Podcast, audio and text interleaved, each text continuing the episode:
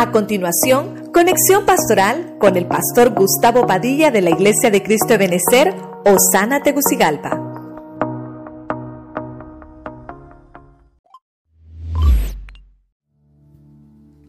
El resumen es las recuperaciones internas. Nos quedamos hasta corto, ¿verdad? Pero vimos, número uno, la vitalidad. Que tenemos que recuperarla. Eh, lo vimos con Naamán que él agonizaba por dentro, tenía lepra, pero la superó obedeciendo. Número dos, otra cosa que necesitamos recuperar internamente es la comunión, la conexión espiritual. Saúl nunca tuvo comunión con Dios en toda su vida, pero vemos que necesitamos como cristianos recuperarla. Número tres, la valentía. Había un hombre llamado Gedeón que era valiente pero estaba medroso a escondidas trabajando. Tenemos que aprender que la calamidad nos oprime y hay que vencerla solo con la valentía del Señor. Número cuatro, la relación. Sí, la relación. No sé qué pasó, hermanitos. Ok. La relación es crecer aprendiendo. Aquí lo vimos con David.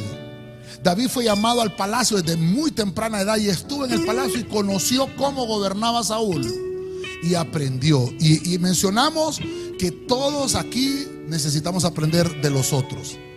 Nadie es más sabio que otro, porque lo que aquel sabe yo no lo sé y lo que yo sé no lo sabe el otro. Todos necesitamos esta relación de crecer aprendiendo. Número 5, la genética.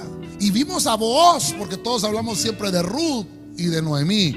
Pero Booz no sabía que Dios estaba recuperando algo interno en él, que era la genética, donde él tenía que reproducirse y multiplicarse.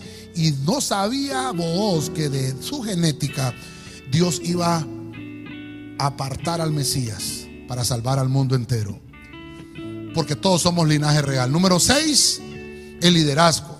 Y el liderazgo lo vimos marcado en la vida de Jefté aunque fue rechazado desde pequeño con sus hermanos, lo rechazaron los ancianos del pueblo. Pero interesantemente, interesantemente, logró vencer una coraza llamada rechazo. Una coraza llamada rechazo. Todos somos líderes en la iglesia del Señor. Y número 7, terminamos acá con Caleb. Un hombre con 86 años, un joven con experiencia tenía algo que recuperar que se llama herencia. Este hombre, un sobreviviente del desierto, uno que atravesó las calamidades, atravesó todas aquellas cosas que nos menciona la Biblia, hasta las rebeliones de Datán, Abirán y Coré. Y cuando llegó a la, a la tierra prometida, le dijo a su cobertura, ¿no me vas a entregar mi herencia? Porque necesito recuperarla. Y no importa la edad que tenga. Dime cuál es el gigante que hay que vencer y lo vencemos.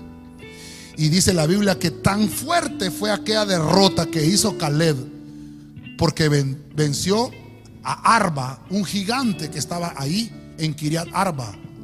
Lo venció y le cambió el nombre Caleb y se llama hasta hoy se llama Hebrón.